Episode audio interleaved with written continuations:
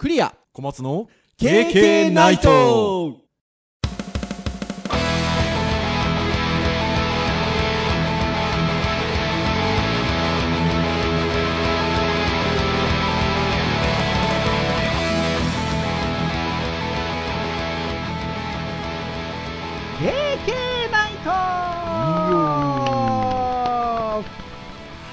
ということで、第292回の配信でございます。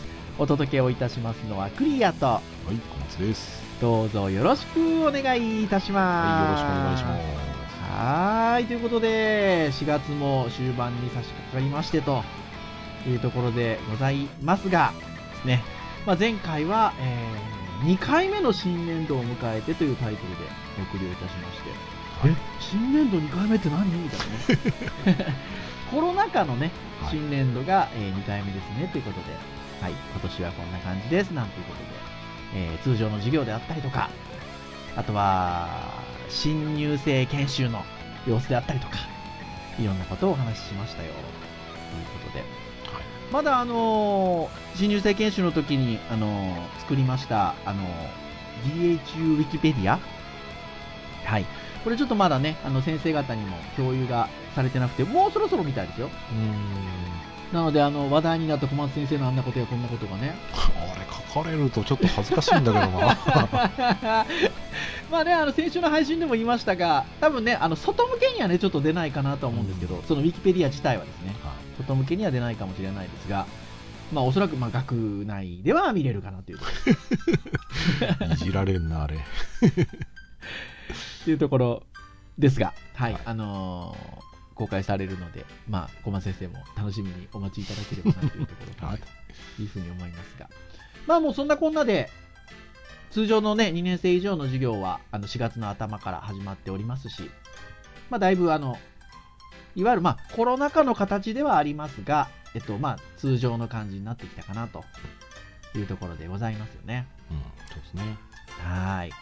そんなところでございますが、まあ前回教育会ということでですね、えーお話をしましたので、通常のターンで言いますと、ウェブ会なんですが、はいもうこれを話さないではおられんだろうということで、今 はい日ですね。はいえーこの、えー配信が行われているのは毎週木曜日に私どものポッドキャスト配信しておりますので、2日前っていう感じでしょうかね。あ2 2日前の深夜って言い方なのか、まあ日付的には1日前のそうですね。未明っていう感じなんですけど、アップルのイベントありましたよ、ようやく。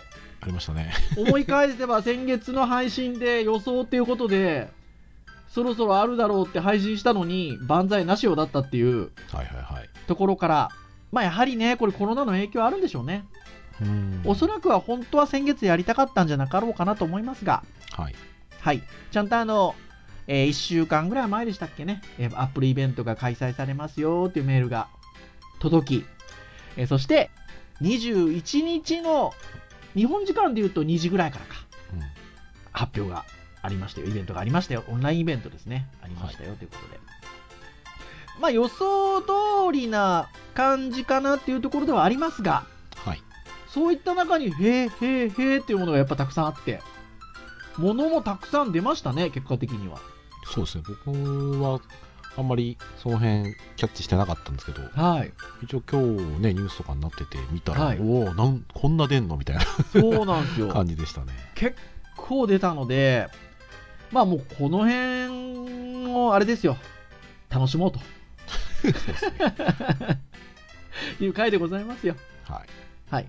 まああの、配信を、この配信聞いていただいてる頃にはね、あの、1日ちょっとぐらい経ってますので、多分いろんなメディア等々で皆さん情報もご覧いただいていることもあるのかなとは思いますが、そんな、まあ、メディアで発信されているものも私ども参照しつつですね、まあ、どんな製品が発表されたのか、どんな特徴があるのか、テンション上がるのか、下がるのか、はい、そんな話を経験なりにゆるーくトークしていければなというふうに思いますので、はいはい、皆さんどうぞよろしくお願いいたしますというところでございます。では、いくつか、まあ、今申し上げた通り、えっと、メディアでまとめ情報なんかもあるんですが、割とちょっと簡潔にまとめてあったのが、私どもあの何度かこのサイト参照させていただいていることあるかなと思うんですが、iPhone マニアさん、のページが割と簡潔にまとめられておりましたので、うん。まあそこも見つつ、まあ時折公式サイトなんかも見つつ、お話ができればなというところで、えー iPhone マニアさんの記事で M1 搭載 iPad Pro、iMac など登場。Apple イベント発表内容まとめということで、まとめてございますので、ちょっとこちらもをベースにしつつ、お話をしていこうかなというところでございます。まあさて、えー日本時間の21日、4月21日午前2時に開催されたイベントということで、スプリングローディットというタイトルで開催がされたということで、まあ、先ほども言った従前に送ってきていた、えーメールによるイベント案内だと、なんでしょうね、こう七色にグラデーションしているような、ちょっとリボンのようなロゴマークだったんですよね、イベントのロゴマークが。なので、もともと iPad Pro が出るだろうなっていうのは、まあ、従前言われていたので、大体このあのイベントのロゴって何か内容を表してるんですよ。関わってるんですよ、内容に。まあ、iPad Pro っていう予想が多かったので、iPad Pro の方も、この間出た iPad Air と同じように、色展開するんじゃなかろうかみたいな予想があったりとかしてたんですけど、色展開は色展開でもまさかのそっちの色展開かいっていう のが割と今回は大きな驚きでしたね。まあでもね、ハローって入ってますからね。ああ、確かにそう言われてみればですね、私たちの世代ですとね、どのぐらい前ですか、もう。20年以上前ですか？そう、それぐらいですね。思い出しますね。カラフルでハローって言われるとね。ははい。っていうところかなっていうふうに思いますが。じゃあ、えっと、どんなものが出てきたかっていうと、ちょっとあの、順を追ってという感じなんですが、一番最初に iPhone の話から始めたみたいなんですよね、イベント。い。あ、なんか珍しい感じなんですね。この時期で iPhone の話から始めるっていうので、割と最初、どよめいたみたいなんですけど、うん。なんと一番最初に発表された製品が iPhone12 とミニの新色、パープル追加。はいはいはいはいはい。これから発表になったんですよ。まさかの iPhone スタート。もう、これ多分ね、僕、リアルタイムで、あの、ちょっと残念ながら、もう、あの、年、夜年並みに勝てず、リアルタイムでは見てなかったんですけど、小松先生も多分そうですよね。僕はそもそもやってるかとか知らなかったです。まあやってたしてても寝てますね。なので、ということではありますが、あのー多分びっくりしたんじゃないですかね。リアルタイムで見てた人はね。ということで、まあ、パープルが追加になったと。まあ、いくつかの色がもともとありますけどね。そこにパープルが追加になった。これでも、後のそのね、色展開の話に関わってくるんですよね。ああ、まあまあそうですね。要は、後に出てくる色展開されているそういう商品にパープルがあるんで、うーん。多分そこを追加してきたんだと思うんですよ。ああ、なるほどね。うん。なので、まずは、えーまあ、iPhone12 と12 mini にパープルが追加されたと。なんかでも、上品な紫なんですよね。うん、綺麗ですね。いや、ほんとそうなんですよね。で、また多分、アップル製品は、その実際に見見るっていうか、実物？見ると、また違いますもんね。光のほら、当たり方とか、そうですね、質感とかも、ね。質感とかでね、ちょっと色の見え方変わるので、多分もっとちょっと、あの、なんていうかな、センシティブな上品な色なんじゃないかなっていうふうにうん、思います。なんか見方によってはブルーにも見えるような、多分そんな感じの色なんじゃなかろうかなっていうふうに思うんですけど、まあ、綺麗なパープルが追加になってると。はいいうことですね。まあ、ストレージ容量とか価格とか、そういったものはまあ今までの iPhone12、12 mini とまあ変わっていないということで。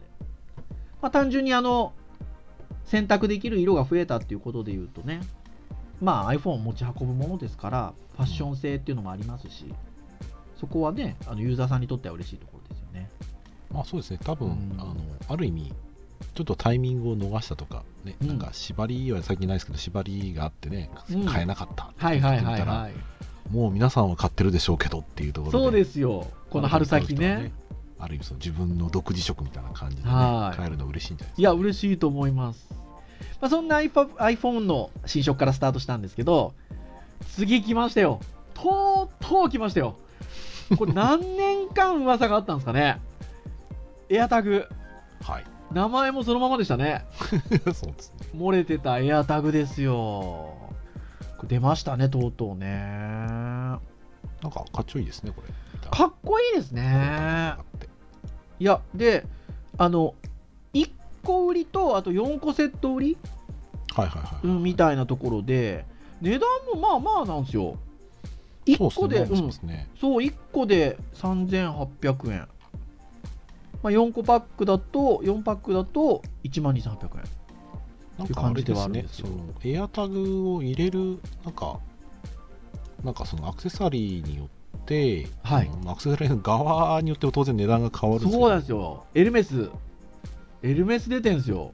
あエルメス出てるんですね。エルメス出てんですよこそっと、まあ、いい値段するんですよエルメス。だからもうあのあれですよアップルウォッチもあるじゃないですか。はいはいはい。うんだからやっぱそこのラインですよね。あ本当だ。そうなんですよ。おお桁が違ったびっくりした。桁が違うんですよ エルメス。まあね小松先生だったらこれぐらいいくとは思いますが。いやもうそのエルメスの使うんだったら普通に iPad 買いますよ。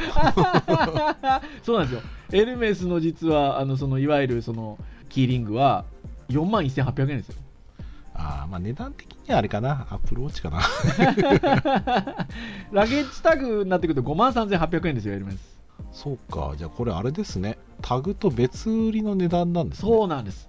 でバックチャームにまあ3万5800円 レザーレザーのキーリングとかいいなと思ったけどこれと合わせると単体だと8000円ぐらいしちゃうのな。かなかいい値段しますよ。なかなかですよ。そうですね。これは贈答品にいいんじゃないかな。誰あかくれないかな。でもあの いや多分そんな感じもありますよね。あのさすがに贈答品でアプローチってわけにいかないけどなんかねエアタグとそのねリングあのキーリングのセットみたいなぐらいだったらねなんか自分じゃ買わないけどもらうと嬉しいみたいなとこあるかもしれないですよね。父の日にちょっとちらつかしてみようかな。ああ確かに確かに確かにそういうのとかね。本当本当。あれ？あの iPhone お使いですか？あなんか持ってますね。まあまあぼちぼちしか使ってませんけど。そう、そうなんですよ。だから、なんかやっぱでもね、その、紛失防止のものなので、まあ何につけるかっちゃ話っちゃ話ですよね。そうですね。僕はやっぱりそうですね。鍵ですかねやっぱね。鍵か、あと財布とかですかね。そうですね、あとバッグみたいなとこですかね。わかんないけど、ほら、実は手書きで手帳を書きますみたいなね。手帳とかつけてるとね、やっぱああいうのなくしたくないですしね。そうですね。うん。置き忘れとかするかもしれないのでちょっと書いておいてね、うん。そういうのとかもねありかもしれないですね。っていうところかなっていうのでまあエアタグいよいよ出ますと。そしてさらにですね次に発表になったのが Apple TV4K でございますね。はい。まあ、Apple TV の 4K 自体はあったかなというふうに思うんですけど、まあ、新しい、あの要は、チップが変わったのかな、うーん。A12 チップ採用ということで、あとはリモコンが新しいデザインになったと。本当だはい。Siri リモートが付属をしているということでございますね。まあ、何度かこの配信でも、ポッドキャストでも言ってますが、なかなか日本の Apple TV ね、そうですねドーンとは来ない感じがね。まあそのなんか iPad であのまあ、うちの会社なんかでもちょっと関わりあるところでその iPad とかを使った何か製品とかで、うん、例えばその店頭においてねなんかその入場制限入場なんかチェックするとか、まあ、そういったものを例えば作るときに、うん、ディスプレイ外向けのディスプレイに飛ばすときに AppleTV とか使ったりするので、はい、あはいはいはいはいはいはいはい、はい、まあ、そういう時のまの性能アップっていうところにおいては、まあ、今ね使ってる人からしてみたらまあ、そういう良さはね出てくるかもしれない確かにそれはありますよね。ううんん。だから本来まあ Apple TV っていう名前がついてるのでそれをこう番組を見るであるとかうんみたいなあのもちろんあとゲームもできますけどね。みたいなところではなくてね、他のあの Apple 製品との連携みたいなところで何かディスプレイのものを表示してみたりとかね。そのあたりは便利ですもんね、確かにね。そうですね。まあちょっとコンテンツっていうところになると、やっぱちょっと海外のうんところに比べると日本はちょっとね。ちょっとそこが弱いんで、なんか、本当はもっとポンって言ってもいいんでしょうけど、いまいち弱いとこがね、Apple TV に関してはちょっとあるかなっていうふうに思いますが。やべえ、俺もうどもう超どうでもいい今、空目をしてしまいまして、そう。デザインを一新したシリリモートは、クリックパッドコントロールを新たに追加しっていうところ、僕は今、クックパッドコントロールと おなんか料理が見れるのかと。本当ですよね。超間抜けなクリックパッドコントロールですよ。ジョグコントロールが利用できると。これなんか前の、あの、あれですかね。ああ、昔のね、iPod についてたような。な感じでしょうね、多分ね。まあまあ、そうですね。うん。あれ嫌いじゃなかったですか、僕もあれ嫌いじゃなかった。あのアップルの製品ってそのいわゆるこのクリック感だったり音だったりとかもすごくこだわるじゃないですか、はい。そうだからなんかその辺もちょっとた気になりますねこれね。そうね。くるくる回してね、この選択を変えていくっていうのはい。が気持ちいいですからね。いいですよね。多分それですよこれ。前々からね Apple TV はね僕欲しいっちゃ欲しいんですよ。なんですけどねまあ値段的には 32GB モデルが税込み2万1800円、えー、64GB モデルが2万3800円。あんま変わんないですね。2000円ぐらいしか違わない。だったら64かな。まあでもあれじゃないですか、なんか、先生 A 点ミニ持ってるから、うん。そのディスプレイにその例えばあの iPhone とか iPad に飛ばして、うん。まあ、つなげたりもやろうとあそうそうそうそううそうそうそうそうそうなんですよねこの辺材作成にぜひ。いや、本当にそう。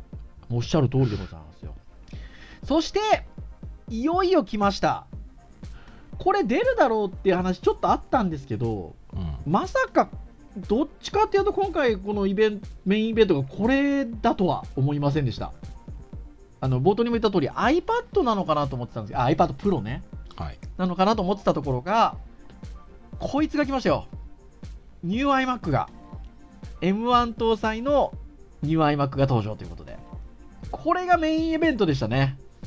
まあ確かにタイミング的には iMac 久しぶり最近ね、そんな出てなかったですからね。そう、あとは、まあ、あのー従前ね、あのー MacBook 来てて、Mac mini が M1 来てたので、はい。なので、まあ、次は iMac だろうっていう話はもちろんありましたけど、はい。まあ、ここで来たと。しかも、このニュー iMac が7色展開ですよ。いやー、ハローですよ。もう僕らの世代からすると、あの translucent のね、7色のハローの iMac ね。もうね、その話分かる人はね、Apple のサイトぜひ見てくださいって感じですうね。昔のあの、こう、くるくる回って、iMac がね、くるくる回って、こう、展開していく CM、そうそうそうローリングストーンズのね、曲流れてね、それと同じ構成でね、今回のやつもやってるのでね、演出してますからね。懐かしいな。いや、ほんと。で、またね、この iPhone マニアさんのページで見てる、まあ、このメインビジュアルが、うん。すごい僕象徴的だなと思っていて、うん。横向きでうん。7つ置いて、はい。で薄いので、はい本当にその色の線が7本あるような感じのグラフィックそうなんですよねって。てこれがやっぱね最初見た時気にならなかったんだけど今見るとねいやすごいな、うん、すごい。うん、この製品表すのにこれ以上のなんか見せ方ないなないですよね。ペラッペラですよ。超薄型薄いですねね。だからねうんこれだけ見ちゃうとなんか iPad をでかくしてこう据え置きにしたんじゃないの？みたいなっていうもう本当感じですよ。うんもちろんね、iMac なんで、タッチの機能はついてないんですけど、スクリーンをタッチする機能はついてないんですけど、まあもうディスプレイの部分に関して言うと、もうほぼそんな感じですよね。うんあのプレート型ですもんね、まさにね。いや、うん薄いんでね、これが一体型のマシンなのかという感じですね。そうですよでこれ、でもやっぱ M1 搭載したんで、はい、そこが多分大きいですよね。あの要はほら熱を出さないし、そうだいぶそのスペースがねスペースをね、これ稼げてますよね。で、まあ、面積自体はね、iPad に比べると当然大きいので、なので、多分充電バッテリーとかはね、広く取れるでしょうから、薄さはあるけど逆にあの面積が広い分でそこら辺は場所は取れるでしょうから。やっぱ M1 チップにがでもある意味本当にこう その革命的なちょっとブレイクスルーになりましたね。うんでこのアップルのね。おそらくねだから iMac なんだけど本当にちょっと前の iMac Pro のねその匹敵とまで 言うとちょっと言い過ぎかもしれないんですけど気持ちよさはもうそこぐらいまでになるんじゃないかなって感じがしますね。本当そうですね。まあかなりね値段的にも廉価的なものではあるので、はい。まあ、あとは本当に僕気になるのはこれあの大きい画面でやっぱりやるメリット以外はどの辺にあるんだろうなっていうところはちょっと気持ち的にはあるんですよ。はいはいはいはいはいまあ、色とかね、あのやっぱり綺麗だし可愛いので、うん。あの本当にあの素敵なオフィスとかに置い置いたりする上ではものすごい映えるなと思うのがあるんですけど、なんとなくその機能だったりとか使う範囲でいうと前から言ってるその MacBook Air プラスディスプレイでなんか 考えちゃうんですうよね。うだそことの差別化がどのくらいどのぐらいあるかなっていうところはちょっと気にはなってまして。いやー本当そうですね。確かに。まあ、でもターゲットによってはでもいいんだろうな、これな。いやーいいんじゃないですか。であの24インチなんですよね今回、はい。で前だとね iMac だと21とかうん。27とかって感じでしたけどはい。あのまあ間ぐらいの感じできてるんですよね。24インチ。ただその筐体のサイズ自体はなんかどっちかというと21 1 21インチに近いみたいですね。前の。うん。要はベゼルが狭くなってるから。ああ、そうですね。そうそうそうそう。だから画面は大きくなってるんですけどあの筐体自体の大きさっていうのは割とそんな感じだと。だからやっぱもうちょっとでかいの欲しいって言ってる周りの人たち多いんですよね。ああ、うん。そうですね。僕が言ってるサブディスプレイと同じサイズだからな、はいはいはいで、まあ、8コア GPU モデルと7コア GPU モデルから選択可能と、うん。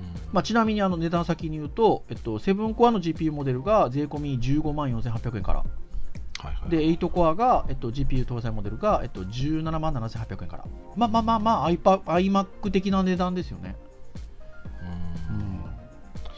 いやーうちの大学のマックルームをぜひこの色で染めてほしい。してほしいですねオレンジありますしね。うん。小松先生何色がいいですか？まあましいですよね。やっぱ黄やっぱやっぱでもやっぱ黄色がなやっぱかかわいいな黄色綺麗ですよね。うん。あとは昔のマック知ってるんでやっぱりボンダイブルーボンダイブルーののブルーね。いやほんとそうですよ。選びがちかな。うん。いいと赤もいいなと思いますけどね。はい。ですよで、えっと、ストレージは、えっと、モデルによって2ゴロと512、えっと、あと1テラ2テラから選べると。でメモリ8ギガ、あそこがちょっとあれなんだな。うん。大丈夫なのかなそのまあ多分オプションで追加できるんだとは思うんですけどね。っていう感じだとは思います。はい。うん。このあのストレージモデル2テラ覚えておいてくださいね、皆さんね。はい。あの 最大2テラ覚えておいてくださいね。はいはいはいということで、iMac でございます。はい。そしてですよ、で、その後に、まあ噂されてたやっぱこれが来たということで、はいはい iPad Pro のニューモデルが登場まあなんですけど、はい。これ、たまげたんですよ、僕。ほう。M1 が乗ったんですよ。ほう。びっくりしません？僕はなんか逆になんか乗ってくるもんなのかなと思ってたので、えー、だってずっと A1214 って来てたじゃないですか。ああそうかそうかそうですよ。だから、ほら、あの、あれが A14 になったじゃないですか、先に。iPad Air が。だから、そっちの方が数字先に行っちゃったから、そこを超えてくるんじゃないかって話をずっとされてたわけですよ。ああなるほどそこがそこが M1 来ちゃったんですよ。いはいはいはいこれもう、だから、同じチップが乗っちゃったんですよね。要は、Mac と。はいだから、もう、これ、まあ、すぐとは言わずとも、近い将来、境目なくなるでしょう。うんまあまあまあそうか前のチップとそそうか違うんです違ねうんですよ。M1 乗ったんですよ。そうか A13、A14 とかってって来てたんですよ。で、A14 バイオニックまで来てたんですけど、はい M1 乗ったんですよ。iPad Pro。じゃあよっぽど良かった。まあでもどっちにしろね M1 チップの方でもその A14 とかのねアプリとかで展開してるものが一応確認まあもともとはベースがね同じですからね、うん。そうそう。っていうところなんですけどもうチップ自体も同じにしてきてると。うん。まあまあいうことですだから、ね、元にある技術使ってるからフォークするような形で多分ねはいノート PC 用に特化した形にしたものを今度は iPad に乗っけるみたいな感じ。そうですよ。でですよ。 Magic Keyboard が新しいの出てるんですけど。はい。まあとはいえまあなんか突飛なことはなくて、まあ、色のバリエーションが出たとかそのぐらいの感じなんですけど。こうマジックキーボードつけてる姿がいつもの出てるじゃないですかあの浮いてるやつ、出てますね。はい。これもう横から見たらさっきのやつとほぼ変わんないですよ。ね。で、M1 乗ってるでしょ？はい。キーボードも使えるでしょ？はい。今んとこ OS は別ですよ。はいはいはい。ですけど、iPad Pro ストレージ最大 2TB ですよ。今の単純に iPad Pro で iPadOS で 2TB いるかって言われたら正直いらなくないですか、まあよっぽどね動画とかたくさん撮る人じゃなければうね、ん、でもね。もうほぼ境目がなくなってくるって考えたら 2TB はいりますよね。iMac の2テラがどれくらい値段かにもよる気はしますけどね。まあまあね。なんですけど いやもうだから僕なんかもうほぼほぼなんかこうだんだんやっぱりもういわゆる Mac とタブレットである iPad の境目がなくなってきててうーん。もはやサイズとか持ち運びぐらいの感じで来てないかって感じがするんですよね。まあまあそうですね。うん、だってもう乗ってるチップ同じになっちゃってるしっていう感じですよ。だからもうそうなってくるとそのいわゆる Mac シリーズの一番ちっちゃなラップトップって13インチじゃないですか今。はいで、えっと、iPad の一番大きいのが12.9じゃないですか。はいはいもう0.1しか差がないわけですよ。で iPad はそこから下があるわけですよ。はいで Mac 系はそこから上になってきてるわけですよ。境目なくなってきたらどうすんのみたいな話ですよ。で編集会議で小松先生言ってたんですよね。iPad もうプロで M1 乗るんだったらもっとでかい画面倍ぐらいもっとさらに12.9の倍ぐらいあったらいいんじゃないって話なんですけどもうこのだって iMac のこの形見たらこれパターンって倒してもらったらもうそれになりますもんね。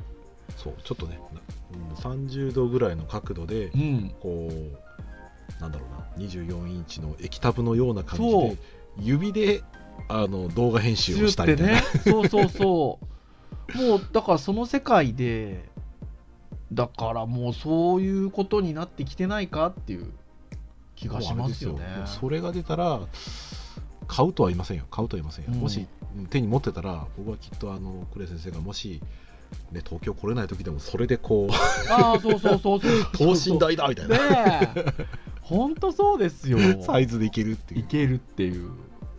もうそんな感じですよ。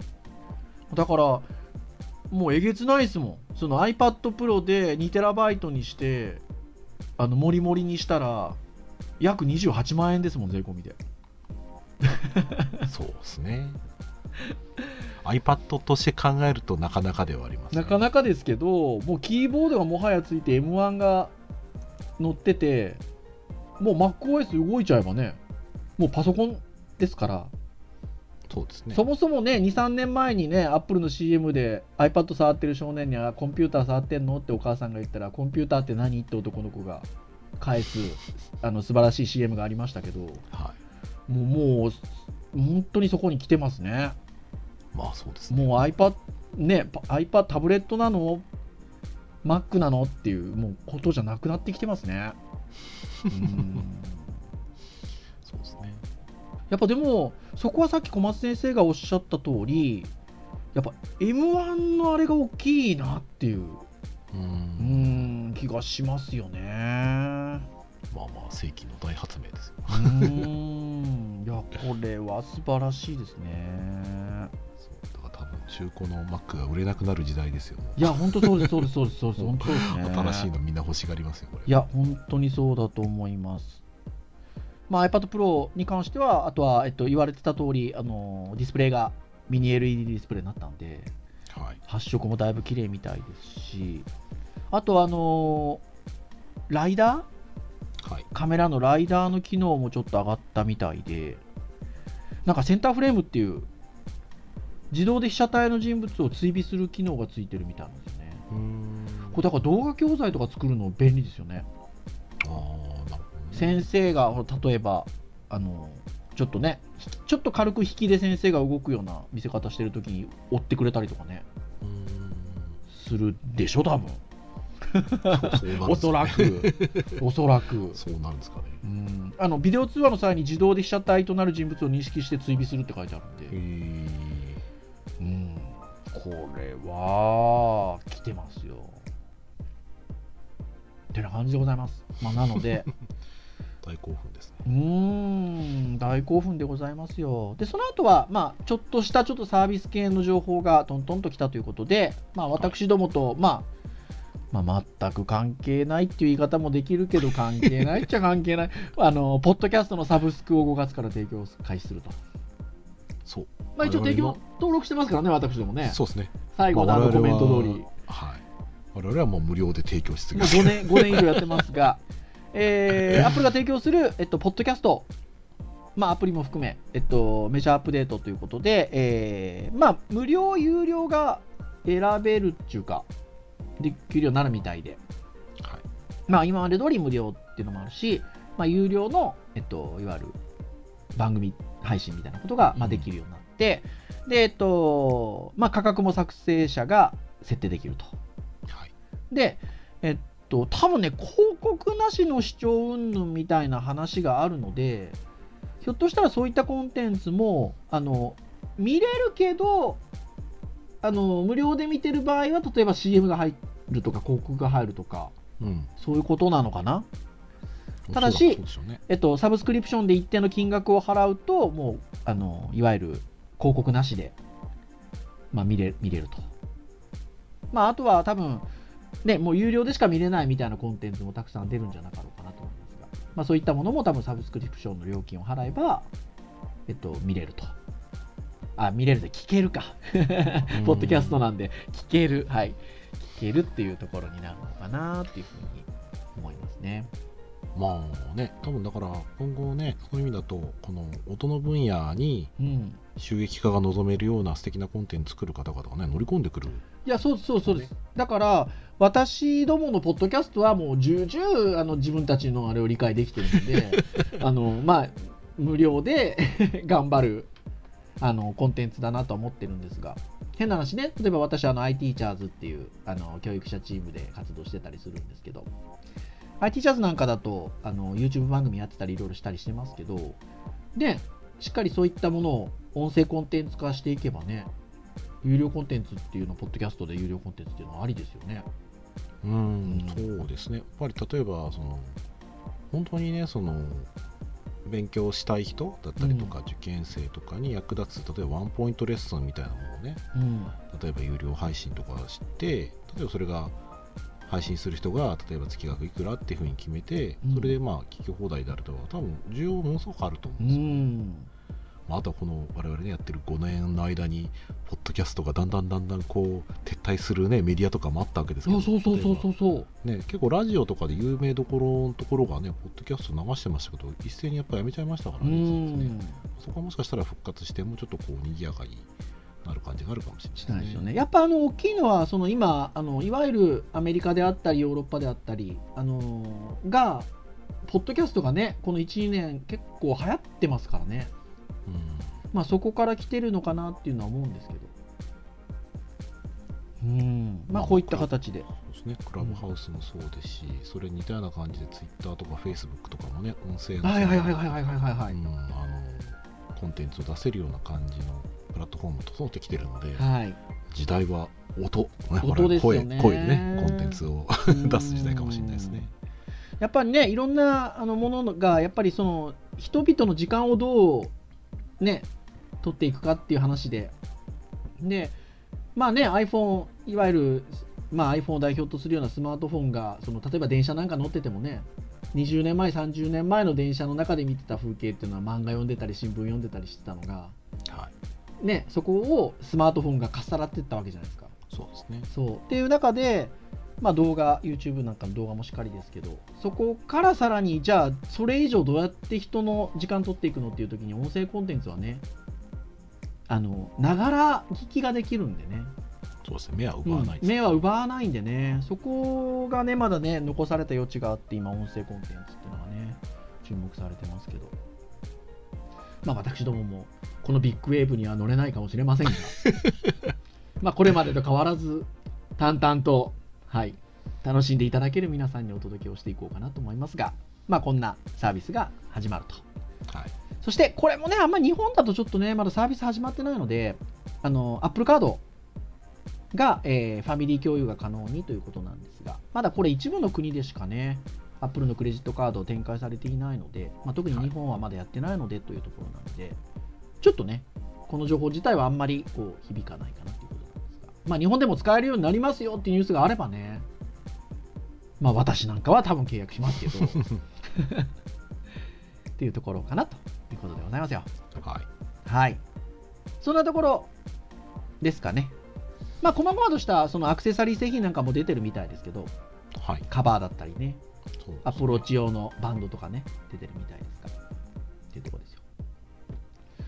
あとなんかあれじゃないですか。マスクしながら録画開始さあー、ねあのー iPhone の iOS の14.5っていうのが、あのーマスクをしててもロック解除が可能になるという話で、はい。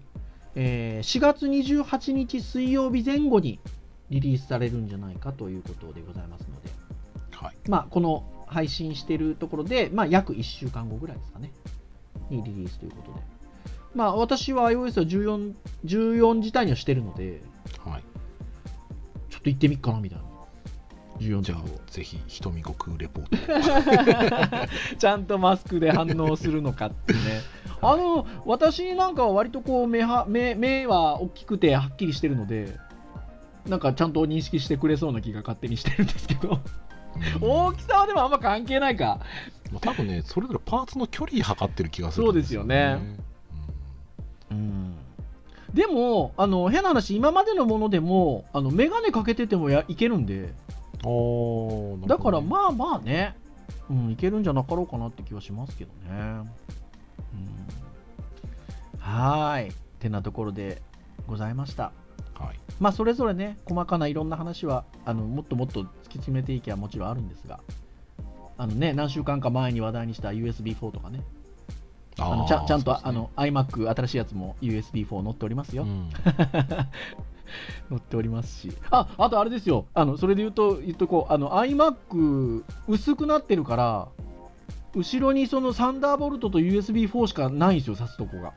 はいはいはい。今までのやつって、あの、ほら、例えば無線、あの、いやえっと、ネットのケーブルとか挿す、うんうん、あそこ端子もあったんですけど、はい。ないんですよ。でも、はいはいはいはいはい優先どこで繋ぐと思います？まあ、無線は当然ついてるんですけど。僕、優先それね、そのニュース、記事、ニュース見ました。見ました？はい。あれさ、アダプターですよね。そう。要は、結局、あの、薄くしてるから、あの、電源自体のあれも外に出してるんですよね。はいはいはい。そうそう、だから、ちょっとボックスみたいなのが、要は、外に出る形になってるんですけど、そこについてるんですよ。あれいいですね。あれいいですね。僕あれちょっと MacBook Pro で今仕事で使ってるやつって、うん HDMI と有線 LAN と電源を差し込むアダプター使ってるので、はいそれが字で言ってるようなもんなんでそうそう、はいはいはいはいはいはいは全然いいですよい。いいですよね。なんてね、もう細々話そうと思えばいっぱいあるんですけど、あなるほどね薄くなったせいなんだそう、薄くなったせいなんですよ。僕ね薄くなったせいだから、まず出さないといけない部分があって、外側に。紹介動画とかでイヤホンジャックが今まで後ろついてたのが横についたっていう話で、えーはい便利になるんだなと思ったらそうか後ろにつけちゃうと突き抜けちゃうのそうかと思ってそうそうそうそうそうそうそれぐらい。薄いんだそうです、そうです、そうです。なるほどねこれがね、だからまあ、すいませんねほんといろんなの話があるわけですけど、はいはい。まあ、てなところでございますが、まあ、話はつきませんので、まあ、先ほども言いました通り、まあ、いろんなメディアであの紹介されておりますので、ぜひそれぞれのものをもっと詳しく知りたいなということでございましたら、皆さん、こまごま見てみてくださいとはい。いうことですね。はい。はい。それでは以上といたしましょうかね。KK ナイトは毎週木曜日に配信をいたしております。えー公式サイトアクセスをしていただけますと、プレイヤーがございますので、サイト上で直接聞いていただけると。ただし、ね、えー、Apple Podcast 等々、えー、購読登録していただけますと、配信されるや否や端末にダウンロードされますので、お好きなタイミングで聞き逃すことなく聞いていただけるということでございますので、はい、ぜひあの聞きやすい方法で気軽にながら聞きでも結構ですので聞いていただけると経験が喜びますということでございます。はい。はい。それでは以上といたしましょうかね。お届けをいたしましたのはクリアと。はい、小松でした。それでは次回293回の配信でお会いいたしましょう皆さんさよならさよなら。